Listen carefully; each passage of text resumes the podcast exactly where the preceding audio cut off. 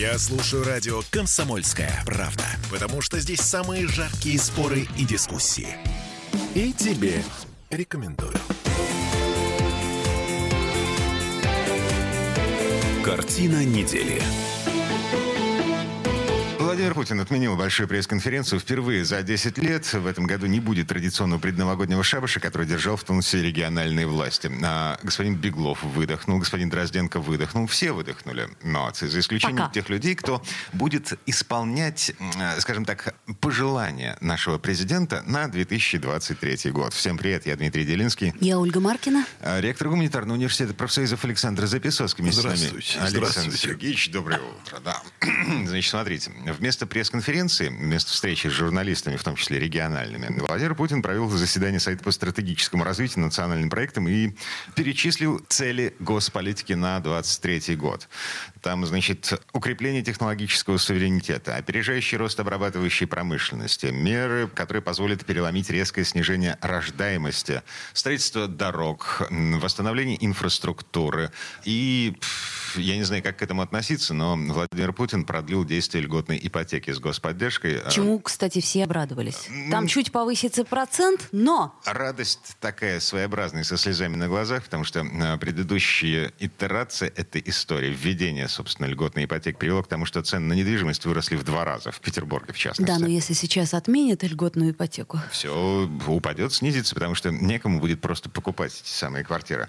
Ладно, так или иначе, мы говорим о том, что все это значит. Владимир Путин отказался от пресс-конференции и расставил цели и задачи на 23 год, э, ну вот в таком неожиданном формате. Ну, что-то должно меняться вообще. Трудно, наверное, работать каждый год, повторяя одни и те же механизмы общения со страной. Ну как же традиции? Э, а как же традиции? привык- Э, э, ну- привыкший народ э, к народной пресс-конференции? Все равно времена меняются, что-то надо менять. Я бы обратил бы внимание на то, что ничего не говорится про Украину. А вот если бы была иная форма, опять-таки, встречи с журналистами, встречи с народом, дистанционные разговоры, эта тема, она оказалась бы центральной. Мгм. То есть Путин избежал необходимости говорить о мобилизации, говорить об успехах и неуспехах нашей армии в специальной военной операции. Он просто заявил, что, а, ну да, мы живем в состоянии экономической войны, к этому нужно привыкать. Э, Дмитрий, я думаю, что трактовки могут быть э, разные. А может быть, Путин хотел показать, что у нас в России жизнь идет своим чередом, и она идет совсем в другую сторону, нежели в гибнущей Западной Европе и торжествующей э, по поводу гибели Западной Европы Америки. Америка торжествует, Западная Европа гибнет. Сейчас уже вот на минувшей неделе были очень замечательные события. Дмитрий, вы как в воду глядели, только некоторые вещи увидели с точностью да наоборот. Так. Вот вы меня извините, вы подшучивали так мило очень, что а почему-то вот к нам не едут люди с Запада, э, там так плохо, там так тяжело. Знаете, поехали. Вот появились первые сообщения из Калининграда, что граждане из ФРГ переезжают на зиму в Калининград, потому что там примерно в четыре раза дешевле жить, э, переносить вот эти холода и прочие ужасы, которые свалились на, в кавычках, цивилизованную Западную Европу, намного дороже в четыре раза, нежели в Калининграде. И это, в общем, понятно. Наверное, намного дороже поехать для пенсионера куда-нибудь на Гоа. Совсем нереально поехать на, для немецкого пенсионера. Для наших-то можно. На Мальдивы поехать. Это шутка была, Да, Александра да почему же? Вот я пенсионер, я как раз думаю, не надо ли мне поехать на Мальдивы, Олечка? Александр Сергеевич. Школьные каникулы впереди. Эм, Ну, мы рады за вас, но я боюсь, что большинство наших пенсионеров не может себе позволить выехать даже в Ленинградскую область. Тем не менее, Дубай заполнен россиянами. И как-то вот Западная Европа объяснила, что они не хотят, чтобы россияне туда ехали. а Они нашли, куда ехать э, и так далее. В общем, немцы поехали жить, зимовать в Калининград. Такие перелетные немцы. И как раз то, что сделал Путин, очень хорошо иллюстрирует, что они там гибнут, они там устроили себе жуткие муки, они устроили себе э, крах нормальной жизни, которая у них была, очень обеспеченной жизни, счастливой жизни. Они сами взяли и прикончили свое счастье. А у нас все хорошо. А у нас движется все поступательно вперед. Я не могу сказать, что хорошо, потому что число погибших россиян в специальной операции приблизилось к 6 тысячам. Это, конечно, не те э, там 140 тысяч человек украинской армии, которые там погибли, это по самым минимальным оценкам. Это по оценкам Западной Европы, там порядка 100 тысяч погибло. Еще 35 тысяч пропали без вести. Это такой прием не выплачивать семьям погибших деньги. Ну, это украинский прием. Э, вот. И, э, конечно, конечно, вот эти 6 тысяч, пусть это в 20 раз меньше, чем на Украине, но это все равно трагедия. Это трагедия для людей, для семей, для жен и детей, для родителей. И это то, к чему мы не можем оставаться безучастными. Но, с другой стороны, это, конечно, колоссальная цена, которую мы платим, но, с другой стороны, страна все равно идет вперед правительству, президенту удается противостоять негативным тенденциям, которые могли бы на нас обрушиться. То есть они вроде как-то так сказать, идут валом, но там, где начинаются границы, э, так сказать, на, нашей страны, в экономическом плане в целом все идет вперед. Трудно смотреть, очень больно, почти невозможно на то, что происходит в Донецке, когда мы это видим по телевидению, все эти кадры, то, что происходит вот в этих регионах, да уже и в Курске, э, Курской области, и в Брянске уже не сладко. Но в целом страна идет вперед. Это очень важно. Может быть, я не знаю, может быть, именно это и хотел продемонстрировать Владимир Путин, который если говорить о его публичной сфере, он проводит, наверное, 90, если не 95 процентов времени, подчеркиваю, в публичной сфере, посвящая их совершенно мирным вопросам, вопросам развития страны. А может быть, будут и какие-то другие выступления Путина в какой-то другой момент, посвященные детальному освещению ситуации на Украине, ситуации во взаимоотношениях с США и Западной Европой. Но вот по моим ощущениям, сейчас там и освещать нечего особенно. Ну а что, вот Соединенные Штаты ввели очередные санкции. В эти санкции совершенно произвольно собраны фильм, э, фирмы, люди и так далее. Там вещи, которые были бы смешными, если бы не было так грустно. Санкции против фирмы, которая производит велосипеды или там сдает в аренду велосипеды, что-то вот в этом духе. Ну, они уже весь мир завалили своими санкциями. И я разговаривал э, с руководством нашей дипломатической академии, с московским. Они ведут специальные специальные исследования, и по их э, вот данным порядка 70 стран мира, 70 стран мира испытывают различные американские санкции. Мы тоже это смотрим, вот эти вещи, но несколько в другом контексте. Мы смотрим и удивляемся. Вот то, что делают Соединенные Штаты, это совершенно противоречит общим законам развития рыночной экономики. Я на это обратил внимание впервые, когда Трамп сменил Обаму, но там еще зигзаги их поведения, они э, диктовались каким-то здравым смыслом. Вот вы посмотрите, Обама старался создать максимум международных объединений, вот в конце его руководства страной э, там э, было создано невероятно крупное Тихоокеанское объединение, экономическое, такая зона свободной торговли многих-многих стран, а потом пришел Трамп, и он от этого от всего отказался. А почему? А потому что Америка начала, и это стало очень хорошо заметно уже, и не только самим американцам, но и нам тоже, начала проигрывать в условиях свободной конкуренции. Это очень интересно. Проигрывать вот в том же самом Тихоокеанском регионе. Они не могут выиграть у Китая. У Китая намного более эффективная экономическая система. И там целый ряд стран, за которыми будущее. Поэтому Трамп вернул Соединенные Штаты к протекционизму. То, что делают сейчас, делает Запад, это, конечно, э, Понимаете, я не могу даже это назвать пиром во время чумы, но они раздевают последние страны, которые они могут раздеть. Э, жируют за счет Западной Европы, теряя своего естественного, верного союзника, которому никуда не деться. Если внимательно посмотреть, вот вы упомянули, что говорит Зеленский. Вы знаете что? Я просто не читаю, что говорит Зеленский, потому как э, что ему скажут, вернее, его окружению – ему самому некогда получать прямые директивы из американского посольства, там директивы получает его прямое окружение, которое готовит его публичные выступления. Вот что его подручным скажут э, американцы, то он и озвучит. Он назовет три условия мира, он назовет десять условий мира. Он может сказать, что э, Украина должна быть в границах 91 -го года. А ну, он сказал это. Да. К слову. Он, да, только когда? До распада Советского Союза или после распада? Он имеет в виду после распада, но Россия может вернуться к ситуации до распада до Советского Союза. Августа. Да. Вот вернется к этому. Или Мы его там? Послушаем. Советский Союз развалился в декабре 91 года. То есть э, до декабря 91 года это была Соответственно, е- всё- единая целая Вот- страна. вот Про- к тем границам, Зеленский может быть, не уточнил? Да. Может быть, и стоило вернуться. Лично я, правда, против. Я Почему? бы не хотел бы, чтобы в состав нашей страны э, входила Западная Украина. Они, правда, никуда не хотят входить, не только к нам, они не хотят входить и в Польшу. С чего Вот, бы им хотеть входить в Польшу? э, ну, это же Запад такой невероятный. Польша-то хочет, чтобы они Польша-то там, хочет. Да, стали снова, так сказать, страной, которую обслуживает Западная Украина.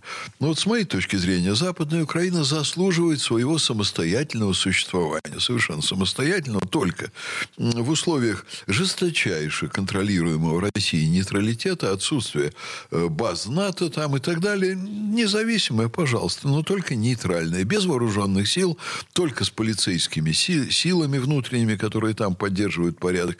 И уж, конечно, без русских регионов, м, которые туда вошли по нелепой случайности. Ну, видимо, там Ельцин пьянствовал беспробудно.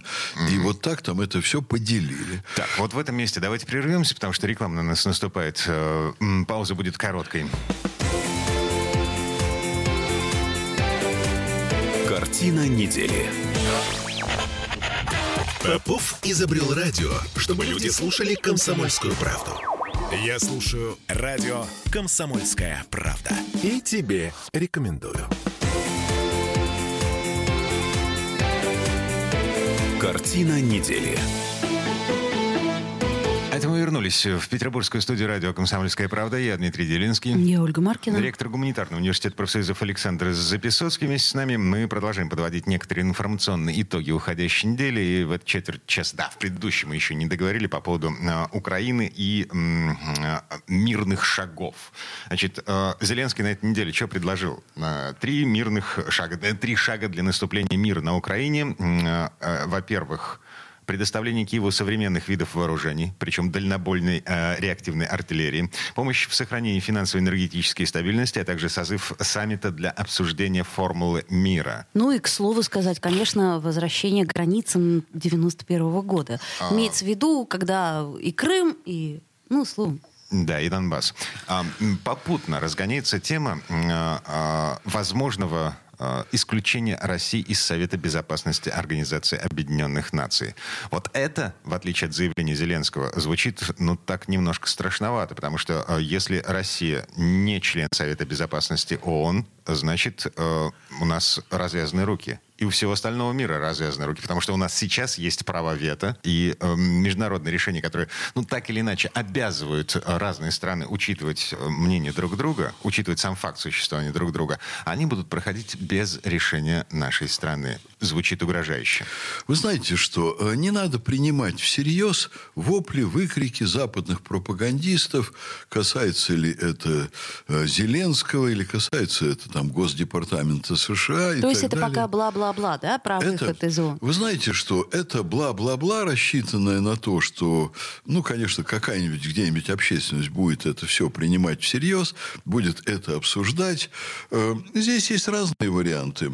Один вариант, например, Организация Объединенных Наций окончательно утратит какое-либо влияние, вес, и будет создана какая-то другая организация. Я напомню, что был период, когда Советский Союз не входил в аналогичное объединение, которое работало до Второй мировой войны. А, Лига наций это Лига называлось. наций, А, да. И Лига наций развалилась к началу Второй мировой Да. войны. Вот, как правило, когда проходит большая война, опять, э, так сказать, те, кто уцелел в большой войне, они начинают думать, как предотвратить подобные события. До войны почему-то не так активно думают. А вот когда гибнут десятки миллионов людей, после этого, ой, ой, давайте мы извлечем уроки, потом инерция вот этих потрясений, она исчезает, опять кажется возможно провоцировать Россию на Украине, э, взрывать там э, газопроводы и прочее, и прочее, э,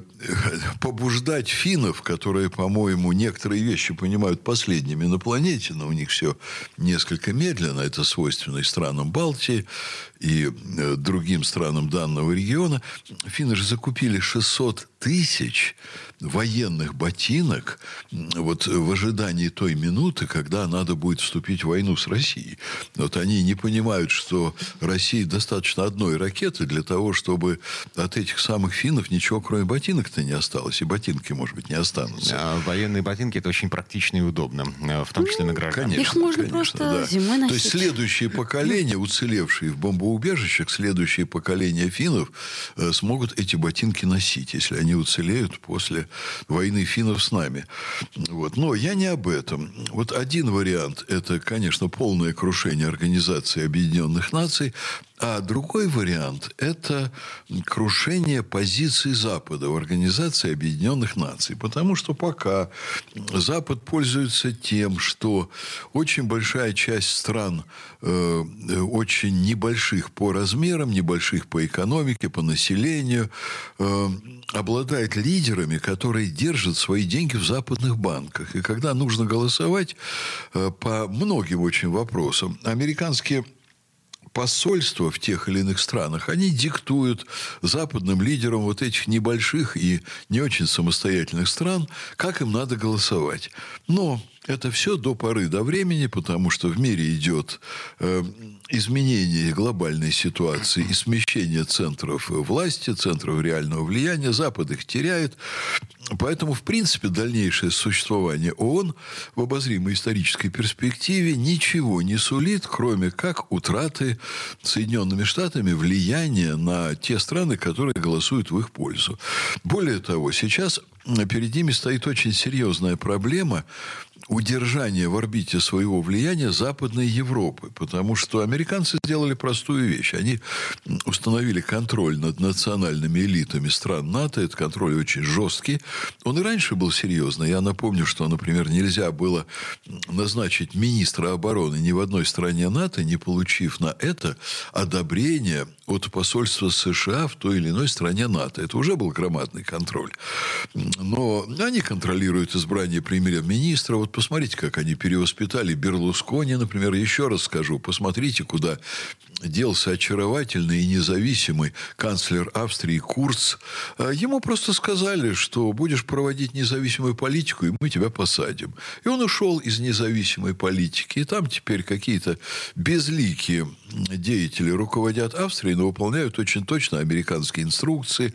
Но Весь вопрос, сколько Соединенным Штатам удастся заставлять верхушку стран НАТО Э, действовать в ущерб своим народам и э, разрушать промышленность, разрушать экономику, заставлять людей жить в холоде, объяснять, Ну, это что... вопрос пропаганды, то есть насколько не, не пропаганда только. будет э, работать а, смотрите, за нас и против у нас. У меня есть другой пример того, как решаются вопросы на территории Европы прямо сейчас. Значит, Сербия Косово. Вот. Эм, сербский президент Александр Вучич на этой неделе, столкнувшись с совершенно беспрецедентным давлением со стороны а, этих самых косовцев, э, со стороны... Короче говоря, он объявил, что страна его не поддержит антироссийские санкции, пока ее собственные жизненные интересы не окажутся под угрозой. То есть в буквальном переводе э, с русского на человеческий э, это звучит так. Э, мы понимаем, почему э, поджигают вот этот самый косовский конфликт. Мы прекрасно это понимаем к России за помощью в решении этого конфликта мы обращаться не можем, потому что это будет, ну, уже совсем токсично. Но мы будем пытаться решить эту проблему сами до тех пор, пока не возникнет угроза существования страны Сербии. Вот. Если возникнет такая угроза, окей, мы будем вводить санкции. Мы сдадимся, России. если да. возникнет угроза. А это все понятно. И, э, ну, посмотрите сегодня на Сербию. Россия конечно, э, имеет очень ограниченные возможности помощи Сербии в современной ситуации. Достаточно вспомнить, что наш министр Лавров, когда хотел туда прилететь, он не смог прилететь, потому что воздушное пространство вокруг Сербии оказалось заблокировано. И Сербия, в принципе, если Западу это будет угодно, может оказаться страной в полной изоляции, в полной блокаде, и Россия мало чем сможет помочь. Но это все до поры до времени. Э, ситуация понятная. Запад еще обладает огромным весом, огромным влиянием, но там ситуация, подчеркиваю, стремительно меняется. Вот вы, Олечка, сказали пропаганда, но э, вот Дмитрий тут как-то в одной из наших программ очень уместно говорил о том, что пропаганда часто конкурирует с холодильником. А она еще и очень часто теперь на Западе и будет дальше хм. конкурировать с батареями. Но вы имеете в виду, что пропаганда работает до определенного момента, Конечно. до тех пор, пока есть э, что есть и есть чем помыться. А потом люди говорят, перестаньте делать из нас идиотов, вы там что-то толдычите, а мы живем невероятно плохо, мы да, но человеческую лишение. агрессию можно направить в одно русло, а можно направить в другое русло. Тоже до поры до времени. Но враг, враг для этих людей, он уже выбран. Вы знаете, что он пока выбран. А потом ситуация меняется. Уже мы э, отслеживаем в западных СМИ, в американских СМИ, в западноевропейских СМИ, э, как звучат и здравые голоса. На телевидении есть, например, открытый эфир, и на радио он тоже есть, э, прямые программы. И там люди высказываются вполне определенно, далеко не в пользу, очень часто высказываются уже, далеко не в пользу сегодняшней политики властных элит современного Запада. Я подозреваю, что ситуация будет меняться дальше. Я думаю, что успех э, Соединенных Штатов в Э, уничтожении Западной Европы, он временный, это не может длиться бесконечно. Хотя вся эта история длится, на мой взгляд, вот ее современный этап, когда Америка пытается жировать за счет Западной Европы с арабской весны, я тоже уже об этом здесь говорил. То есть, вообще-то, это, если сравнить с длительностью человеческой жизни, это довольно-таки длинный исторический период. С моей точки зрения, он подходит к концу. Может так, быть... А что предвещает его конец? Я не очень понимаю. А у нас резкое минута. ухудшение. Угу. А? Минута у нас резкое ухудшение экономической ситуации и реальной жизни людей в на Западной Западе. Европе. Все Там все разваливается. Так, вот в этом месте прерываемся, э, меняем тему э, и через пару минут буквально вернемся. Я напомню, Александр Записовский, ректор гуманитарного университета профсоюзов вместе с нами. Мы подводим информационные итоги уходящей недели. Картина недели.